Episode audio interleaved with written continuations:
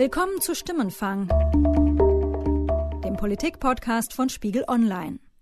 Frau Bundeskanzlerin, Sie haben auch die Chance, jetzt in 90 Sekunden noch einmal das zu sagen, Liebe was Sie sagen wollten. Mitbürgerinnen und Mitbürger, wir haben die Argumente heute Abend ausgetauscht und jetzt sind Sie dran und können wählen. Sie kennen mich. Meine Partei und ich, meine Damen und Herren, wir werden kämpfen bis zum 24. September um 18 Uhr. Und Sie wissen, was ich anpacken möchte und wie ich das mache. Wir kämpfen für unsere Überzeugung und wir kämpfen für Sie, die Menschen in diesem Lande. Wir hatten vier gute Jahre für Deutschland und ich möchte, dass auch die nächsten Jahre gute Jahre werden. Dafür will ich Bundeskanzler unseres Landes werden. Wir können das alles nur gemeinsam schaffen. Und jetzt wünsche ich Ihnen einen schönen Abend. Helfen Sie mir dabei. Deutschland kann mehr. Vielen Dank. Wir haben die Bundeskanzlerin gehört, 2013 mit ihrem Abschlussstatement, diesem immer 90-sekündigen Abschlussstatement aus dem damaligen TV-Duell, damals gegen Per Steinbrück. Und wir haben Ausschnitte aus einer aktuellen Wahlkampfrede von Martin Schulz gehört. Und unser Thema heute bei Stimmenfang ist die Frage, wie reden die eigentlich? Wir schauen auf die Sprache von Martin Schulz und Angela Merkel. Und das Spannende daran ist, dass die beiden sich ja in wenigen Tagen am Wochenende beim TV-Duell treffen werden. Hier bei mir im Stimmenfang-Studio sind heute Sebastian Fischer und Florian Gartmann. Ich freue mich sehr, dass ihr da seid. Hallo Sebastian, hallo Florian. Hallo. Sebastian, das haben wir in diesem Jahr erlebt. Die Sender hatten ursprünglich ein anderes Konzept für das TV-Duell vorgesehen. Die Kanzlerin hat das abgelehnt. Was lesen wir daraus? Hat sie so viel Angst vor dieser Auseinandersetzung mit Schulz? Ja, sie will im Grunde genommen äh, alles im Griff haben. Sie will halt keine Überraschungen. Das ist für sie ganz wichtig. Und deshalb war der Vorschlag der ähm, äh, Sender zu sagen, wir machen zwei Blocks. Also im ersten Block äh, ähm, fragen die ersten beiden Moderatoren und im zweiten Block die zweiten beiden Moderatoren. Was natürlich bedeutet hätte, dass man das ganze Format etwas lebhafter gemacht hätte. Ist ein Unterschied, ob da zwei sitzen mhm. oder vier sitzen, ist doch klar. Und äh, das hat sie aber abgelehnt ähm, so dass wir jetzt dieses Viererformat haben und das ist das, sagen wir mal, altbekannte Format, was auch ähm, bei den letzten TV-Duellen schon ähm, genutzt wurde. Wir kennen es, willst du sagen? Wir kennen es, ja. Okay. Florian, in der SPD setzt man riesengroße Hoffnung in dieses TV-Duell, so scheint mir, du weißt es noch besser. Wie locker geht Martin Schulz in das Duell am Wochenende? Ich glaube, er geht da hochkonzentriert rein, weil er ganz genau weiß, dass das wirklich wahrscheinlich seine letzte Chance ist, um das Rennen nochmal zu öffnen. Er muss natürlich der, die treibende Figur sein. Er muss derjenige sein, der aggressiv ist, aber er darf natürlich auch nicht zu aggressiv sein. Und das, glaube ich, wird auch die Schwierigkeit für ihn sein, da so ein bisschen die Balance zu halten. Ja, weil die Menschen wollen am Ende natürlich jemand als Bundeskanzler haben, der auch seriös genug auftritt und äh, sozusagen da nicht wie so ein geifernder oder so ein kläffender mhm. Politiker sitzt. Mhm. Ne? Mhm. Ihr habt ja beide Kanzlerin und den Kandidaten gerade aktuell bei Terminen im Wahlkampf beobachtet. Sebastian, du warst beim Merkel in Bitterfeld gerade und äh, Florian, du warst auf einem Schulz-Termin in Leipzig. Wie habt ihr die beiden als Redner dort erlebt? Also ich fand interessant, ich bin nach Bitterfeld gefahren, weil ich Merkel vor allen Dingen im Osten äh, erleben wollte. Wir hatten da ja in den letzten Wochen immer wieder Auftritte, äh, die äh, durchaus massiv gestört wurden von AfD-Leuten, von, von äh, Pegida und so weiter. Ähm, und das wollte ich mir in Bitterfeld anschauen, weil das ja eine AfD-Hochburg äh, ist. Und da war schon interessant, dass, ähm, dass man Merkel da gewissermaßen durchaus kämpferisch für ihre Verhältnisse erleben konnte. Sie hat im Vorfeld gesagt, dass sie auch erst recht äh, zu solchen Orten fahren will, um eben äh, Flagge zu zeigen. Sie hat zum Beispiel ganz klar gesagt, mit der AfD werde es keine äh, politische Zusammenarbeit geben, keine Koalition. Gut, das war vorher auch logisch, aber das hat sie da natürlich nochmal betont. Ähm, sie äh, hat immer wieder klar gemacht, äh, dieses Land äh, nach der Wende ist halt aufgebaut worden von denen, die anpacken wollten und nicht von denen, die nur geschrien und gebrüllt haben. Also das hat sie schon versucht, äh, da, ähm, da einen Unterschied, äh, einen Unterschied zu machen. Florian, was äh, hast du mitgenommen vom Schulz-Auftritt? Was hast du gehört vor allem? Wie hast du ihn erlebt? Also wenn ich ähm, jetzt die Entwicklung mir anschaue vom Ende Januar, als ja Martin Schulz äh, Kanzlerkandidat, überraschend Kanzlerkandidat und Parteivorsitzender wurde, dann hat sich eigentlich ähm, der Sound ähm, wenig geändert. Martin Schulz ist, ist, ist jemand, der relativ klar spricht und der, ähm, der sozusagen immer so ein so ein kämpferische, so eine kämpferische Attitüde hat. Was sich deutlich verändert hat, ist sozusagen die Art und Weise, wie er jetzt Angela Merkel direkt angreift. Ja? Ähm, da gab es, glaube ich, eine Zeit, äh, da hat man noch geglaubt, dass man sich das lieber nicht ähm, erlauben soll, weil es am Ende nichts bringt, weil es am Ende eher schadet. Inzwischen hat man aber, glaube ich, gemerkt, also, es hilft alles nichts. Wir müssen jetzt drauf. Es ist ja eh nichts mehr zu verlieren. Es ist nichts mehr zu verlieren und das macht er jetzt natürlich wirklich bei jedem dieser Auftritte. Ähm, er nimmt den Namen von Angela Merkel inzwischen auch viel in den Mund. Er nennt sie manchmal aber auch die CDU Bundesvorsitzende oder die Kanzlerin und wie auch immer. Aber das ist natürlich auch ein Riesenunterschied. Merkel versucht ja weitestgehend äh, quasi Schulz zu ignorieren. Ich glaube, in Bitterfeld hat sie einmal von die Sozialdemokraten oder die Sozialdemokratische Partei gesprochen. Ja, sie hat immer von, also sie hat mal von Rot-Grün gesprochen und von SPD, aber sie hat halt nie, äh, nie über Martin Schulz äh, ja. gesprochen. Genau, und er wie gesagt, macht das jetzt genau äh, andersrum. Muss er natürlich als Herausforderer sowieso. Aber das ist, finde ich, vor allem das, was jetzt auffällt. Mhm. Das, was, das, was Florian sagt, ist schon ein sehr, sehr interessanter Aspekt, gerade auch mit Blick aufs, aufs TV-Duell, ne? Weil da wird sich ja eben genau entscheiden, wie äh, offensiv, wie aggressiv auch wird, äh, wird Schulz da äh, vorgehen. Und da gab es in den letzten Jahren eher unterschiedliche ähm, Erfahrungen. Also im Grunde genommen sagt man ja immer tendenziell, man soll nicht zu aggressiv sein, weil das äh, die Leute, die das schauen, verstört und generell eher auf die Seite des Attackierten äh, zieht. Ähm, beim allerersten TV-Duell in der deutschen Geschichte, Stoiber gegen Gerd Schröder, ähm, 2002, da hat Stoiber am Anfang versucht, so ein bisschen mehr aggressiv zu sein. Das lief dann nicht so richtig gut äh, und später hat man es dann wieder ähm, runtergedimmt. Und gerade bei Merkel ist es halt sehr, sehr schwierig, sie auf, auf, eine, auf eine scharfe Art zu attackieren, weil sie ja schon durch ihre Art und durch ihre ähm, Reaktionen dann so ist, dass sie das sehr ins Leere laufen lässt mhm. und man dann als der Attackierende sehr oft blamiert dasteht. Mhm. Wir erinnern uns an das berühmteste Beispiel Gerd Schröder in der Elefantenrunde 2005. Er attackiert Merkel. Sie glauben doch nicht, dass meine Partei in eine Koalition unter genau, ihrer Führung. Wollen wir mal die mhm. Kirche im Dorf lassen mhm. und man sah einfach, Merkel hat ihn einfach nur sehr entgeistert angeschaut. Mhm. Und ähm, das sprach am Ende lief das natürlich alles für sie. Gut, das ist jetzt überzeichnetes Beispiel, aber im Grunde genommen geht es darum, dass man nicht übertreiben darf. Vor allen Dingen darf man nicht übertreiben, wenn man es mit ähm, jemanden wie Angela Merkel zu tun hat. Hören wir mal in zwei Ausschnitte rein von Merkel in Bitterfeld und ähm, Schulz in Erfurt. Wir sagen klar, keine Koalition mit der AfD und keine Koalition und keine Koalition mit den Linken, meine Damen und Herren. Die Sozialdemokraten lassen diese Klarheit vermissen. Nicht mit der AfD sagen sie auch, aber zu den Linken sagen sie nichts. Ich glaube nicht, dass Rot-Rot-Grün unser Land voranbringen kann. Und deshalb muss die Christlich-Demokratische Union stark werden, damit wir vernünftige Regelungen auch in den nächsten vier Jahren beschließen können. Sie haben eine Wahl zwischen einer Kanzlerin, die auch heute in ihrer Pressekonferenz in Berlin wieder jede Antwort auf die Zukunftsfragen verweigert. Deren Haltung ist, alles ist gut, ihr habt mich, das genügt. Oder jemandem, der sagt, was er will, in welche Richtung er dieses Land führen will. Angela Merkel hat heute gesagt, der Wahlkampf sei spannend. Hat sie recht, es gibt ja mich.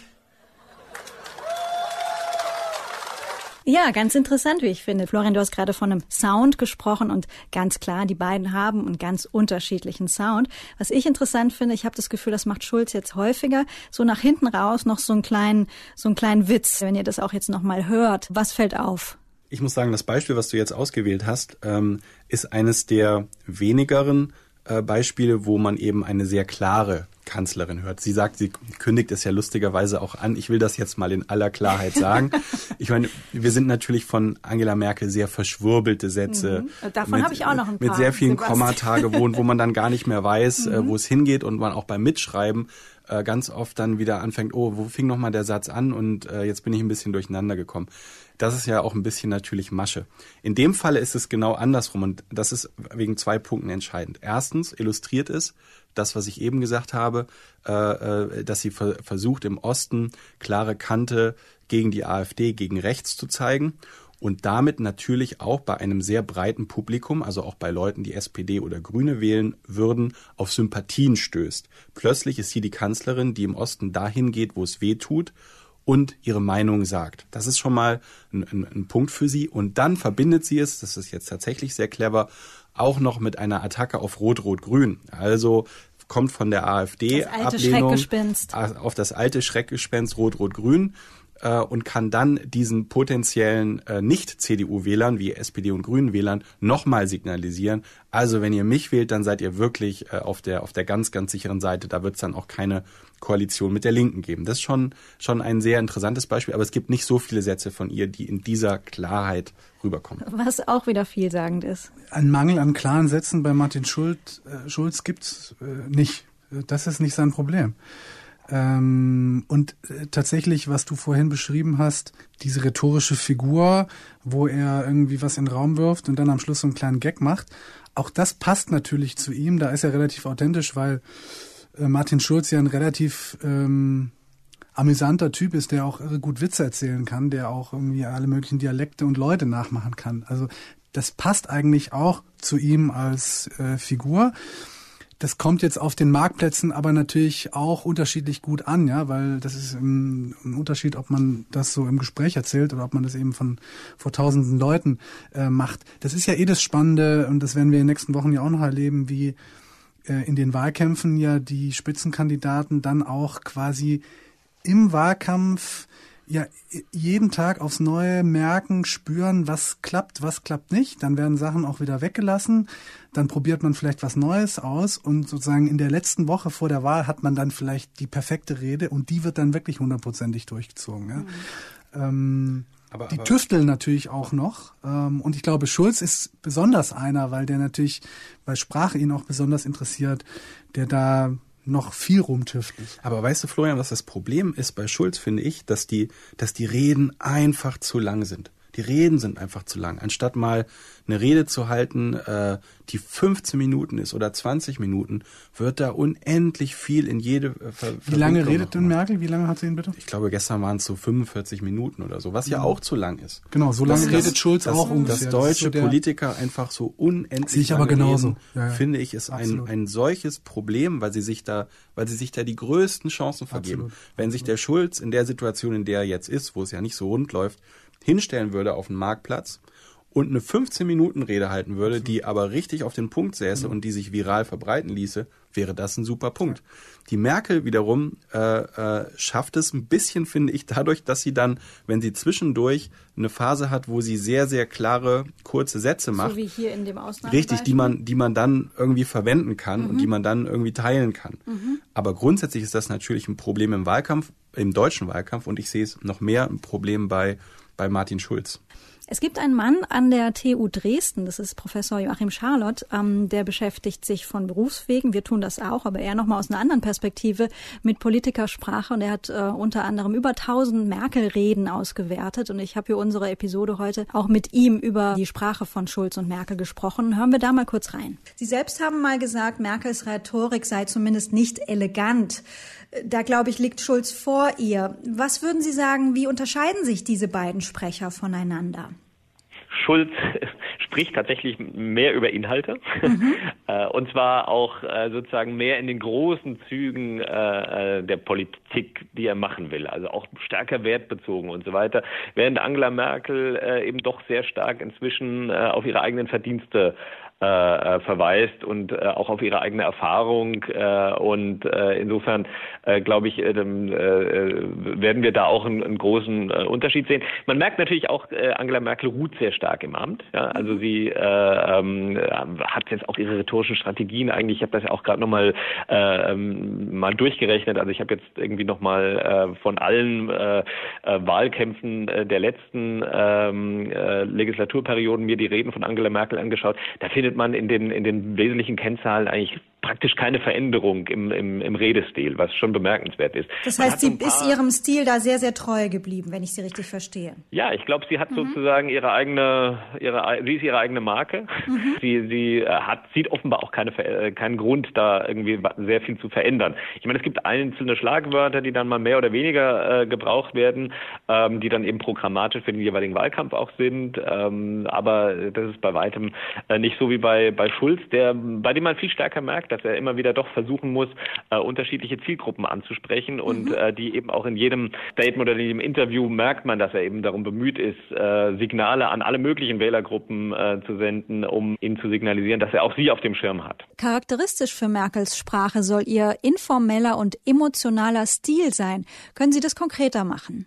Ähm, also ich meine, Angela Merkel nimmt natürlich schon ganz konkret zu ähm, einzelnen politischen Fragestellungen äh, Stellung. Mhm. Ähm, dennoch ist es so, äh, dass natürlich ähm, sozusagen ihr äh, das Wahlkampfmotto gut und gerne leben äh, sozusagen tatsächlich eben Wohlfühlversprechen ist und mhm. sozusagen auch die ganze Rhetorik ist natürlich so ein bisschen auch darauf ausgelegt. Sie ist schon eben jemand, die auch emotional äh, versucht in ihrem Rahmen eben zu sprechen, ähm, die sehr emphatisch zum Teil spricht, also ohne dass das jetzt sozusagen das ist eher subliminar, ja, also ähm, äh, nicht so nicht so offensichtlich emotional, wie man das jetzt vielleicht denkt, aber aber äh, sie benutzt sehr viele Intensivierer. Äh, ne? Sie sagt zum Beispiel sehr sehr guten Weg oder solche Sachen, ne? dass sie zwei äh, Intensivierer sogar hintereinander äh, mhm. benutzt. Äh, sie benutzt diesen äh, die, die die die emphatische Partikel so zum Beispiel sehr häufig so.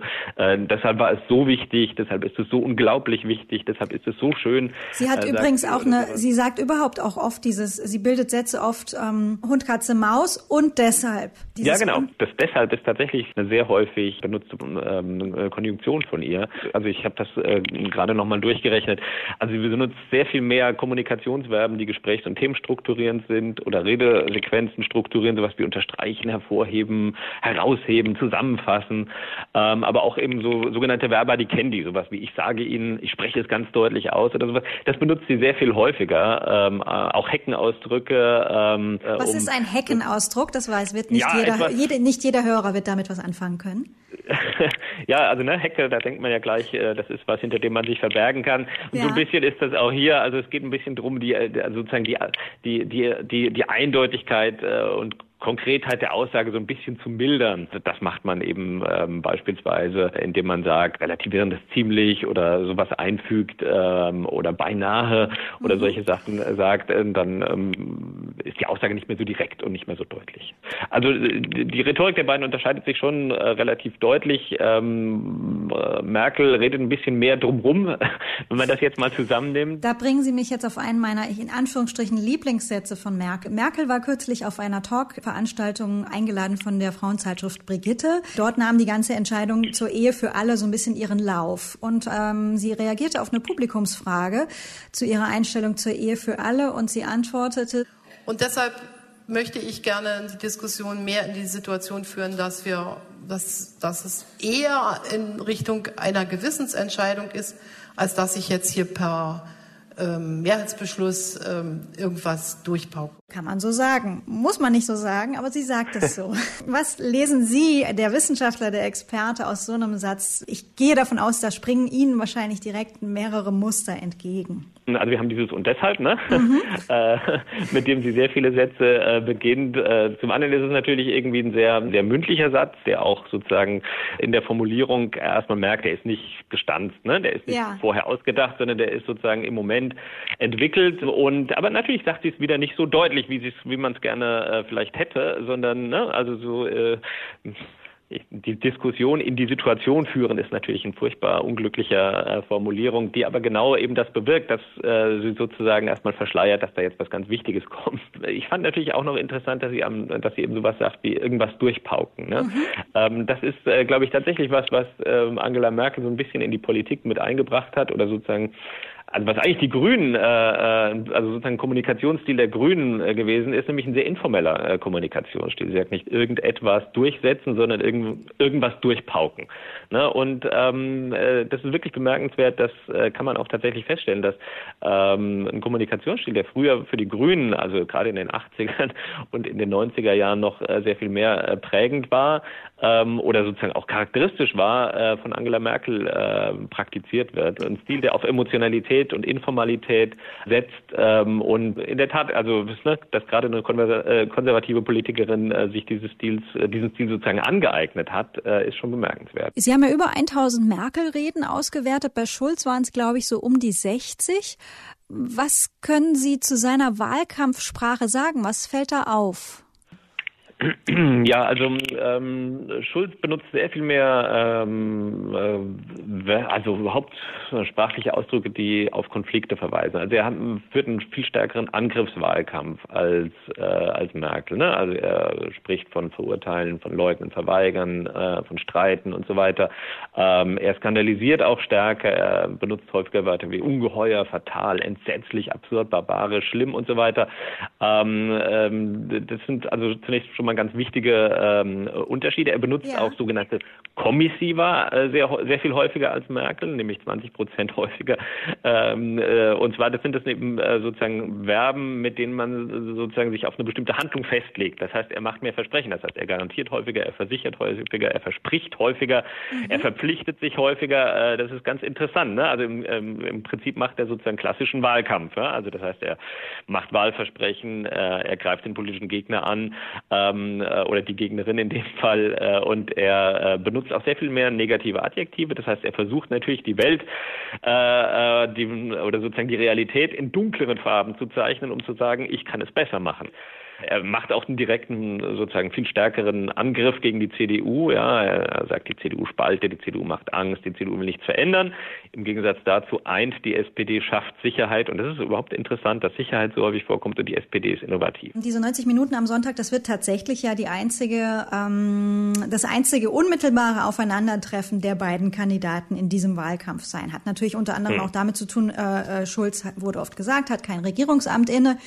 Ähm, zu sowas wie mal einem Rededuell im Bundestag, wie, wie in früheren Wahlkämpfen, beispielsweise bei Steinmeier, kommt es einfach nicht.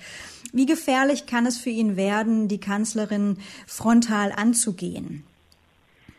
Ja, also man weiß eigentlich aus Befragungen, äh, dass ähm, äh, es meistens nicht gut beim Publikum ankommt, wenn man zu aggressiv kritisiert und wenn man auch ein zu dunkles Bild zeichnet, ein zu ja. Bild von der Zukunft zeichnet. Ne? Also denken Sie an Oscar Lafontaine, der äh, den Satz von den blühenden Landschaften ähm, in Frage gestellt hat. Äh, das wollten mhm. die Leute nicht hören oder er wurde mhm. nicht gewählt. Also das heißt, man muss schon darum bemüht sein, ein positives Bild zu zeichnen. Ähm, insofern äh, erwarte ich auch tatsächlich nicht, dass äh, Schulz äh, durchweg äh, sozusagen äh, sozusagen als Trump auftritt, der dann irgendwie ähm, die politische Gegnerin äh, äh, ja sozusagen die Existenzberechtigung abspricht, äh, sondern ich, er wird natürlich darum bemüht sein, sozusagen die positiven Werte äh, und das muss er auch äh, ähm, äh, äh, ja, nach vorne zu bringen, für die er ja. stehen möchte und äh, gleichzeitig natürlich auch in Einzelpunkten natürlich die äh, Politik kritisieren und generell versuchen natürlich die Kanzlerin selbst eben als jemanden darzustellen, die äh, nicht mehr veränderungswillig ist. Ich mhm. glaube, das, das ist so äh, äh, die große Chance, die er äh, hat. Äh, ne? Angela Merkel versucht ja irgendwie ihre neue oder ihre Kandidatur auch damit zu rechtfertigen, dass sie irgendwie sagt, naja, ähm, äh, ich, ich, ich äh, bin noch neugierig auf die Menschen, ich bin neugierig auf die Herausforderungen, die da kommen werden.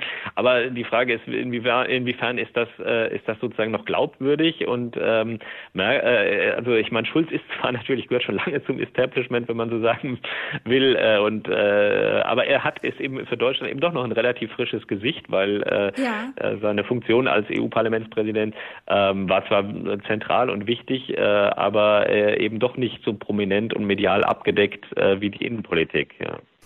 Wie aggressiv kann oder sollte Schulz im Duell auftreten? Das ist ja letztlich so die große Frage.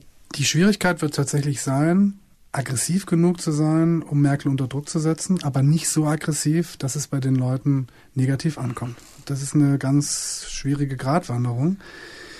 Insbesondere vielleicht für jemanden wie Schulz, der dann auch Spaß daran hat, mal jemanden so ein bisschen anzugehen. Genau sowas werden die aber natürlich im Moment trainieren. Ja? Also ich meine, solche, solche Vorbereitungen laufen ja dann quasi, indem so Situationen simuliert werden. Da sitzt dann also jemand, der spielt Merkel und dann sitzt da eben Martin Schulz und äh, dann übt man halt. Es geht aber eben nicht nur um die Gratwanderung zwischen äh, aggressiv genug, aber nicht zu aggressiv, sondern was der ähm, Sprachwissenschaftler erwähnt hat, äh, es geht wahrscheinlich auch darum, sozusagen jetzt was die Botschaft angeht, eben nicht zu negativ rüberzukommen. Ich glaube aber, dass das eigentlich äh, Schulz in den letzten Wochen tatsächlich auch ähm, wenig gemacht hat. Das hat er grundsätzlich auch viel, viel weniger gemacht, als es noch Per Steinbrück im letzten Wahlkampf gemacht hat, weil man eben gemerkt hat, dass es nicht funktioniert.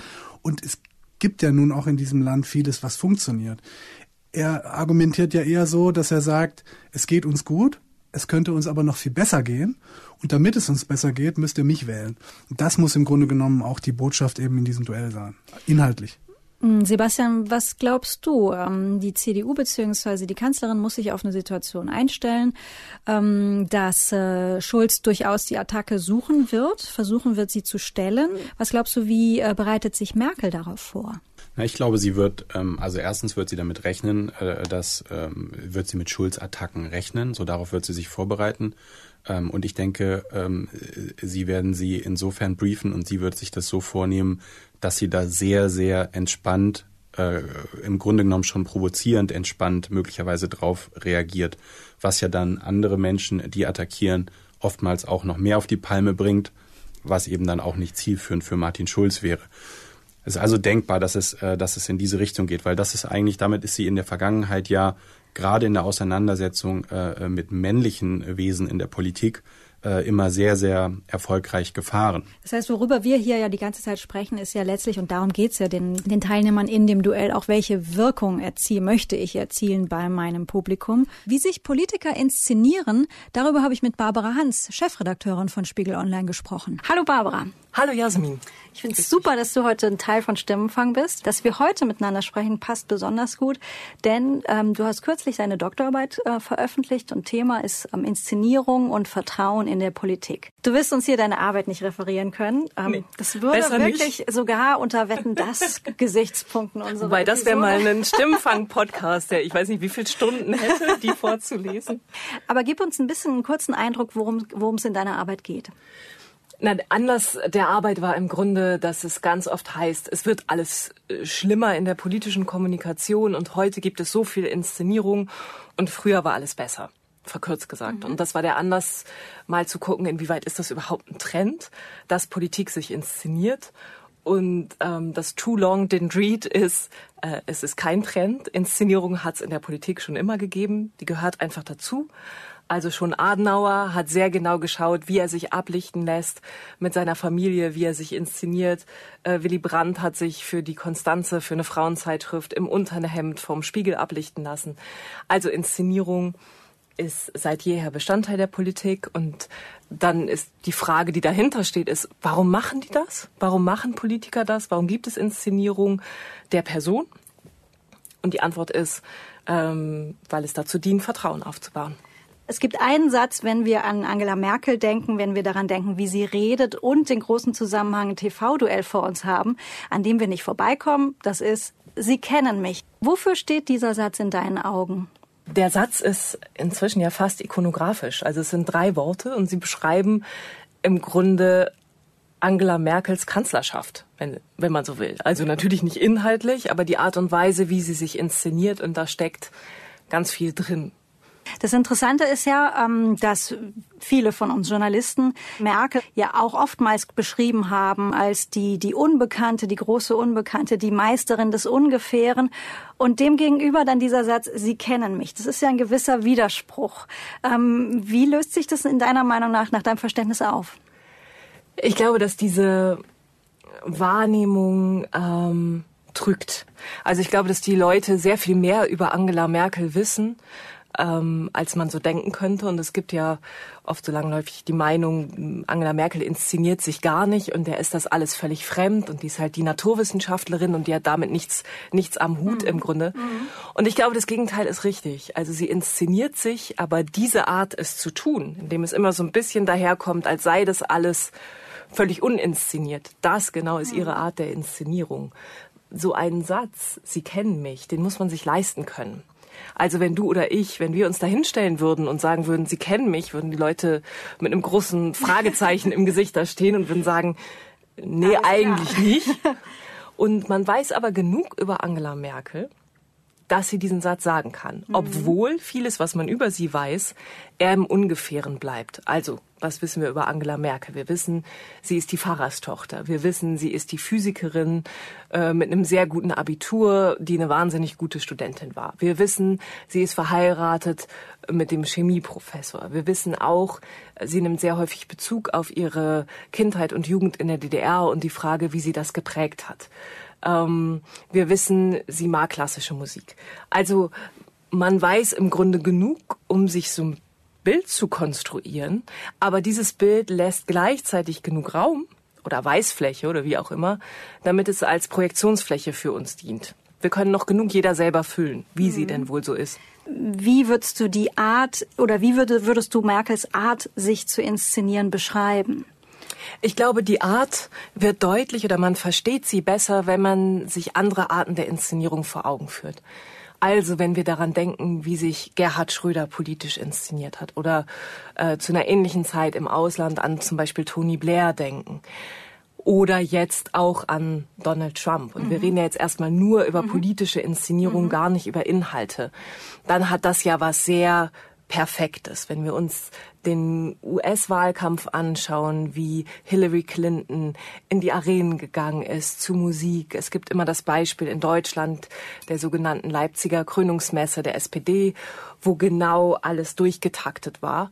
Und dass es eben so durchgetaktet war, war gar kein Geheimnis. Also wenn du da sitzt oder Zuschauer bist, dann weißt du, diese Musik ist extra ausgewählt worden und die gewisse Art der Rede ist ausgewählt worden. Das heißt im Grunde, die Inszenierung als solche ist sichtbar, ist erkennbar. Da will jemand, dass du und ich, dass wir glauben, er ist so oder so. Dass also eine bestimmte Wirkung bei uns erzeugt wird. Und das wird gar nicht kaschiert. Bei Angela Merkel im Gegenteil ist es ganz oft scheinbar so, dass sie eben gar nicht darauf bedacht ist, eine bestimmte Wirkung zu erzeugen. Es ist immer so ein bisschen so, als wäre es scheinbar beiläufig. Und ich glaube, man unterschätzt sie und äh, es ist ein wahnsinniger Trugschluss zu glauben, dass diese Frau sich ihrer Wirkung nicht sehr bewusst ist. Und dass es eben genau zu dem gegenteiligen Effekt führt, dass die, die Bürger und die Wählerinnen und Wähler denken, ah, Frau Merkel ist ja so authentisch, und deshalb ist sie so nahbar, deshalb fällt es uns leichter, ihr zu vertrauen, weil man das Gefühl hat, ein bisschen ist sie so, wie wir alle sind. Lass uns doch mal schauen, wie es sich anhört, wenn Martin Schulz davon spricht, Sie kennen mich. Er tut es auf andere Art und Weise. Viele hier im Saal kennen mich. Ich bin der Sohn einfacher Leute. Meine Mutter war Hausfrau, mein Vater war Polizist. Ich war ein begeisterter Fußballspieler, und deshalb lieber auf dem Sportplatz als auf der Schulbank. Als junger Mann sind meine Fußballträume zerplatzt und ich habe in dieser Zeit die Orientierung verloren. Ich weiß, was es bedeutet, wenn man vom Weg abkommt. Aber ich weiß auch, wie gut es sich anfühlt, wenn die Familie und die Freunde einen wieder aufrichten und man dadurch eine zweite Chance bekommt. Ich habe sie bekommen. Und ich bin stolz darauf, dass ich eine Buchhändlerlehre absolviert habe und dann einen kleinen Buchladen eröffnen konnte, der noch heute existiert, der nebenbei bemerkt sehr gut sortiert ist. Es ist ja total interessant, dass er praktisch das Zitat von Merkel verwendet. Ne? Am Anfang sagt er, viele hier im Saal kennen mich. Ähm, das ist nicht ganz so der globale Anspruch, wie, wie Merkel es im TV-Duell hatte, aber daran wird schon alles deutlich, denn als Merkel diesen Satz gesagt hatte, hatte, hatte sie ja Jahre Vorsprung. Und Schulz war natürlich vor der Kandidatur als Europapolitiker bekannt, aber ja längst nicht mit dieser ähm, breiten Prominenz, wie das bei Angela Merkel der Fall ist. Also da zählt einfach der Amtsbonus mhm. deutlich. Mhm. Und wenn man sich diese beiden Ausschnitte im Vergleich anhört, dann finde ich, ist es so ein bisschen so, als ähm, müsste Schulz Merkel auf der Autobahn mit so einem hochgetunten Sportwagen überholen und im Grunde all das nachholen. Mhm. Weil das, was wir eben besprochen haben, dieses Wissen über Angela Merkel, was im Grunde so ein bisschen allgemeingut ist, das versucht Martin Schulz aufzuholen. Und er tut eine Sache, die interessant ist und die auch Angela Merkel macht im Übrigen. Nicht so kondensiert wie Schulz, mhm. aber ich vertraue nur demjenigen, und das gilt für Freunde und Menschen, die ich aus meinem Umfeld kenne, eben genauso wie für Politiker. Ich vertraue nur demjenigen, über den ich was weiß. Wenn ich nichts über dich weiß, kann ich dir nicht vertrauen. Und ähm, Vertrauen entsteht immer dann leichter, wenn wir uns ähnlich sind und wenn wir etwas über die Brüche von jemandem erfahren. Also, wenn du dich einfach versuchst, als perfekte Person zu inszenieren oder als perfekte Politikerin, dann fällt es mir total schwer, dir zu vertrauen, weil ich als Wähler ein Stück weit diesen Eindruck brauche, ach, der ist ja Mensch wie du und ich. Und das versucht Schulz hier mhm. aufzuholen, wie auf der Überholspur zu sagen, ah, nicht nur Sie kennen mich hier, sondern Sie wissen um meine Brüche und ich hatte nicht immer einen ganz geraden Weg und das ist ja erstmal was sehr Sympathisches. Ähm, Vertrauen ist ja, glaube ich, ohnehin vielleicht die wichtigste Währung äh, in diesem TV-Duell. Welche unterschiedlichen ähm, Arten haben beide oder legen beide an den Tag, um sich darzustellen und dementsprechend um Vertrauen zu werben? Was würdest du dann sagen, wer geht da mit den besseren Karten in Anführungsstrichen in dieses Duell, in diese Auseinandersetzung? Na, wenn wir davon ausgehen, dass Vertrauen immer nur da entstehen kann, wo ich etwas über die Person weiß. Und da geht es nicht um die Steuergesetzgebung oder es geht gar nicht primär um Sachthemen, sondern es geht darum, welche der beiden Personen erscheint mir vertrauenswürdiger. Mhm. Ob das jetzt Demokratie theoretisch mhm. der richtige Weg ist, mhm. sei erstmal total dahingestellt. Aber da treten ja zwei Persönlichkeiten auf, die irgendwie duellieren. Ähm, und wir dann gesagt haben, es geht darum, dass ich etwas über die Person weiß, dann hatte Martin Schulz natürlich in den vergangenen Monaten die schwierige Aufgabe, ähm, diesen Wissensvorsprung den die Menschen haben, bezogen auf Merkel, zu kompensieren. Mhm. Und in ganz kurzer Zeit zu vermitteln, mit wem haben die Leute es denn da zu tun. Und das ist natürlich Angela Merkels Vorteil. Also es ist ja viel geschrieben worden über den Amtsbonus. Und der Amtsbonus hat natürlich auch was mit Vertrauen zu tun, weil die Zeiten gerade sehr widersprüchlich sind. Politik ist sehr komplex und da ist natürlich Verlässlichkeit ein hohes Gut. Also sie kann mit Fug und Recht sagen, die Leute wissen, mit wem sie es zu tun haben. Im Sinne von, Angela Merkel wird wahrscheinlich nicht übermorgen wahnsinnig impulsiv mhm. irgendwo ausrasten mhm. und kurz entschlossen irgendwas tun. Das mhm. wissen die Leute. Eher nicht, ja. Eher nicht, genau. Und ähm, Martin Schulz ist dem gegenüber natürlich ein Stück weit so eine Wundertüte. Da wissen die Leute es nicht. Sie hören, was er über sich sagt und sie können aus seiner Biografie was ableiten. Und deshalb, weil er sich eben bislang noch nicht ähm, auf bundespolitischer Ebene behaupten musste, sind diese Anleihen, die er in seinem Privatleben nimmt, umso wichtiger. Weil das sagt ja was aus. Der erzählt ja nicht ohne Grund von seinen Schwierigkeiten, von der zweiten Chance, wie wir gehört haben. Das besagt ja, okay, ich kenne die Schattenseiten des Lebens, mhm, mhm. aber ich bin jemand, der ist willensstark. Ich bin jemand, der kann mit Krisen umgehen. Ähm, ich habe auch Krisen schon gesehen. Und im Grunde sagt er ja dadurch, ich bin nahbar. Also wenn man es verkürzen will, sagt Angela Merkel den Satz, Sie kennen mich mhm. und Martin Schulz suggeriert mit allem, was er sagt, ich kenne Sie. Sie im Sinne von ihr Leben und weiß, dass Sie da draußen auch schwierige Zeiten durchlebt haben. Aber Merkel hat x Jahre Vertrauensvorschuss. Ich glaube, dass er es einfach dadurch wahnsinnig schwer hat. Und das andere ist der Punkt, ähm, dass Merkel es ja eben geschafft hat, diesen Eindruck zu erwecken, sie inszeniere nicht. Also sie inszeniert diese scheinbare Uninszeniertheit. Worauf wirst du besonders achten oder mit welchem Blick guckst du aufs Duell?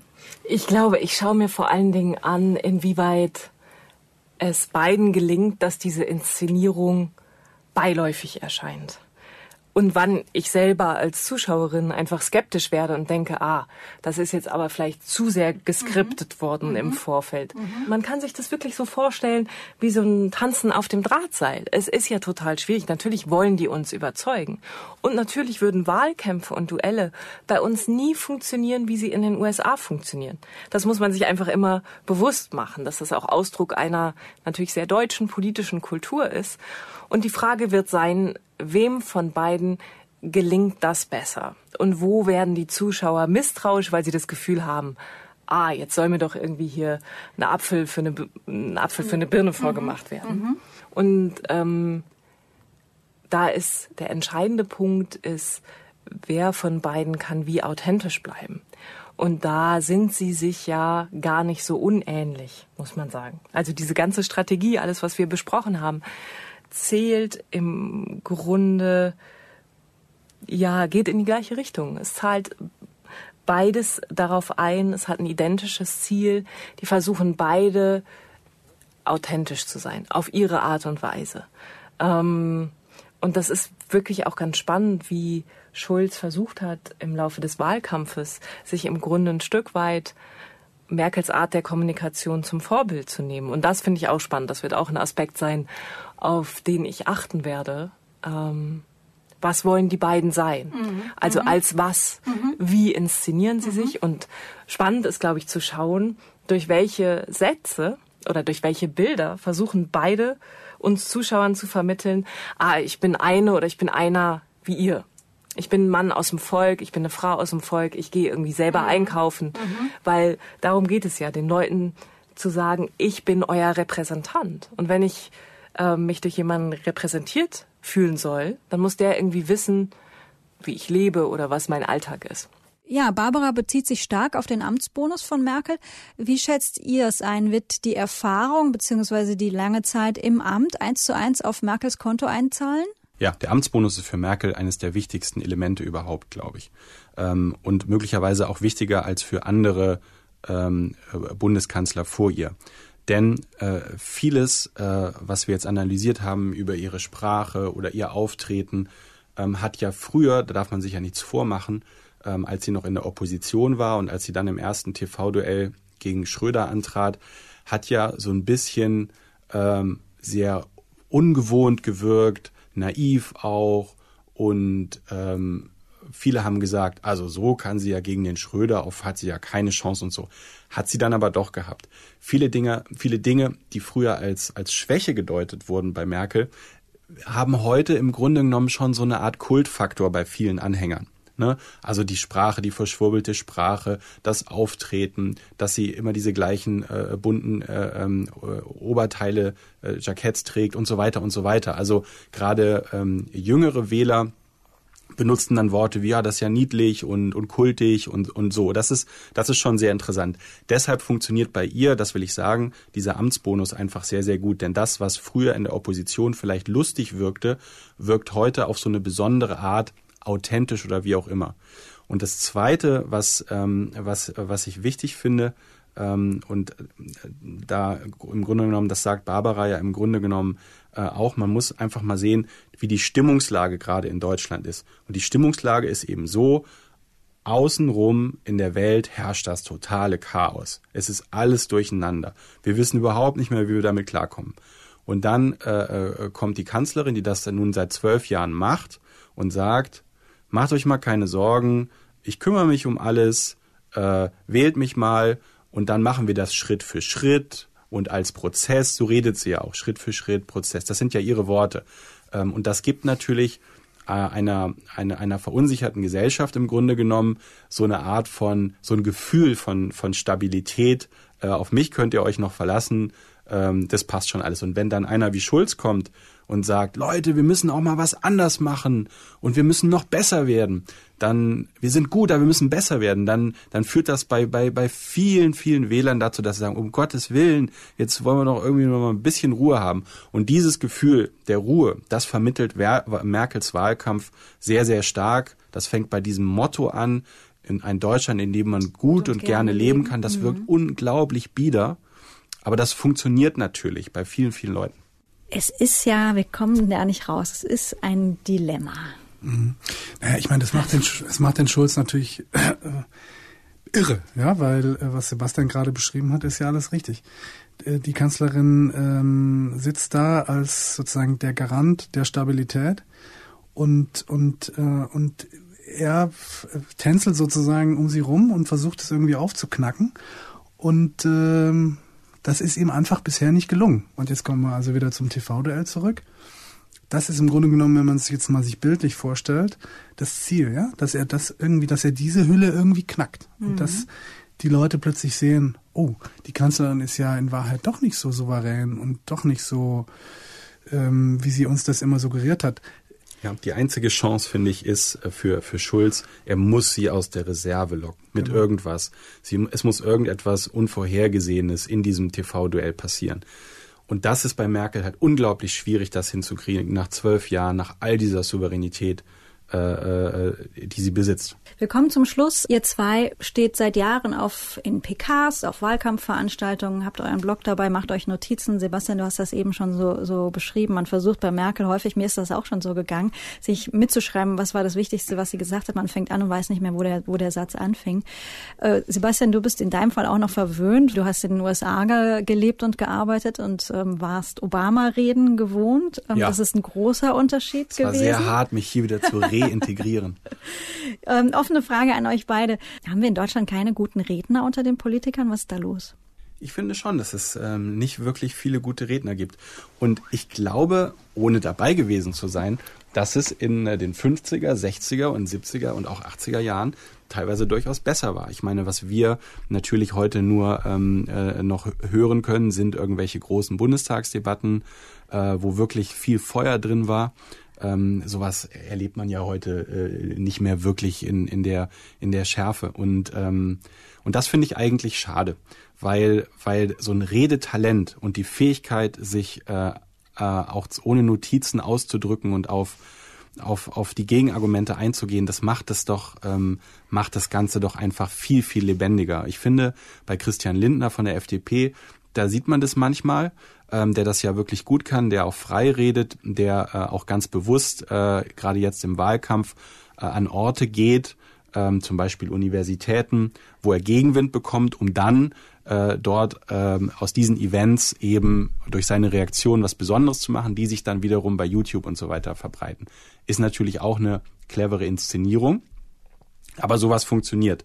Und da finde ich es schade, äh, dass wir das nicht mehr haben in, in Deutschland. Florian, wie ist es bei dir? Vermisst du die, die, die guten Redner oder die starken Redner in der deutschen Politik oder wünschst dir, wünscht es dir manchmal, du würdest mit deinem Blog 1972 einer Willy Brandt-Rede lauschen? Hm, ich glaube ja, wie so oft verklärt man natürlich auch die Vergangenheit. Äh, ich glaube, es wurden früher auch irre viele schlechte Reden gehalten. Es gab aber eben so ein paar äh, Leute, die herausgeragt sind. Und vielleicht war es eben früher weil ja auch einfach die Informationsdichte noch viel niedriger war und es gab irgendwie drei Fernsehsender, noch viel leichter dann mit einer guten Rede durchzudringen. Ja? Das wird natürlich heute immer, immer schwerer und die Leute lassen sich vielleicht auch immer mehr ablenken von irgendwelchen, also nicht nur diejenigen, die hören, sondern auch diejenigen, die senden ja? und konzentrieren sich zu wenig sozusagen auf diese Kompetenz, die früher mal eine ganz, ganz, ganz wichtige Kompetenz war. Ich glaube, das ist der Punkt. Und vielleicht, äh, um jetzt nochmal zu Merkel zu kommen, trägt die Bundeskanzlerin da auch einen gewissen Anteil, weil sie natürlich nicht wirklich ein Role Model ist, ne? weil sie im Grunde genommen ja zeigt, dass man mit sehr mediokrem Redetalent es maximal weit bringen kann in der deutschen Politik. Oder andersrum Und, gesagt, es traut sich ja keiner sein Redetalent rauszulassen. Das war, war eben, äh, was ich meinte, als ich gesagt habe, Leute, ihr müsst auch mal kürzere Reden, Reden halten. Du, du hältst halt eine Rede, um quasi alle Untergruppen in deiner Partei oder so äh, zu befrieden und, und einmal zu erwähnen, mhm. anstatt einmal einen starken Aufschlag zu machen. Da gehört halt auch Mut dazu. Ja. Und äh, äh Florian, ja, das stimmt natürlich. Wir, wir neigen dazu, zu, äh, das zu verklären. Ich habe neulich auf eBay eine Schallplatte von, äh, mit Reden von Willy Brandt ersteigert. ähm, und zwar bevor er Bundeskanzler wurde. Ähm, ich habe mir das angehört und ich muss sagen, ich habe es bis jetzt ähm, noch nicht geschafft, sie komplett durchzuhören, weil die Reden dann doch nicht so viel Feuer haben, mhm. wie man das im Rückblick mhm. kennt, sondern an manchen Stellen äh, gerade auch so was so äh, Satzbau und so anging, habe ich mich ein bisschen an die Kanzlerin äh, erinnert gefühlt. So, ihr zwei kommt mir hier natürlich heute nicht raus. Äh, klar, mit Vorhersagen sind wir Journalisten in den letzten Jahren, ich sage nur Brexit, US-Wahl, auch ab und an gescheitert. Trotzdem, ich will natürlich von euch zu beiden wissen, was, was schätzt ihr, wie wird das Duell ausgehen? Ihr erinnert euch, 2009 hieß es Yes We Can nach Steinmeier gegen Merkel. Ähm, 2013 Steinbrück gegen Merkel war mehr oder weniger so ein Unentschieden, 0-0. Ähm, Sebastian Florian, was schätzt ihr, wie wird es am Sonntag ausgehen? Ich glaube, dass wir keine Überraschung äh, erleben werden. Äh, trotzdem werde ich das mit Spannung natürlich verfolgen, weil das ja schon auch immer eine, sagen wir mal, eine Feierstunde der Demokratie ist, so zwei, äh, zwei Spitzenkandidaten zu erleben. Was wir hier natürlich in deinem Podcast ähm, in nicht, unserem Podcast in äh, unserem Podcast nicht besprochen haben, ist natürlich äh, äh, die Frage, wie ein Bild äh, wirkt. Und auch da kann, können natürlich noch, äh, noch viele Dinge passieren, weil wenn du am Ende äh, eine Debatte hörst, hat das oft einen anderen Eindruck, als wenn du äh, Ton und äh, Bild hast. Berühmtestes Beispiel Kennedy gegen Nixon 1960. Der Nixon hat ganz schlimm geschwitzt und alle haben gesagt, uiuiui, der hat das Duell verloren. Die Leute, die das damals im Radio gehört haben, haben gesagt, der Nixon hat ja klar gewonnen. Ich glaube, dass es äh, doch eine Überraschung geben wird. Ha. Und damit meine ich jetzt nicht, wie es ausgeht, sondern ich glaube, dass Schulz irgendwas im Köcher hat, um die Kanzlerin aus der Reserve zu locken. Da musst du jetzt aber auch mal tippen, was das sein nee, könnte. also das ist einfach nur weißt so ein Weißt du mehr Gefühl. als wir, Florian? Um, uns kannst du es doch jetzt kannst sagen. Kannst du es hier erzählen? Das ja, ich weiß. Ich, ich weiß es wirklich nicht. Es ist so ein Gefühl. Und äh, was das dann fürs TV-Duell am Ende bedeutet, weiß man nicht. Und wie es dann ausgeht, keine Ahnung. Aber wäre auch ganz hübsch. Ich bin sehr gespannt. Vielen Dank für heute. Danke Florian, danke Sebastian. Ja, vielen Dank. vielen Dank, Jasmin.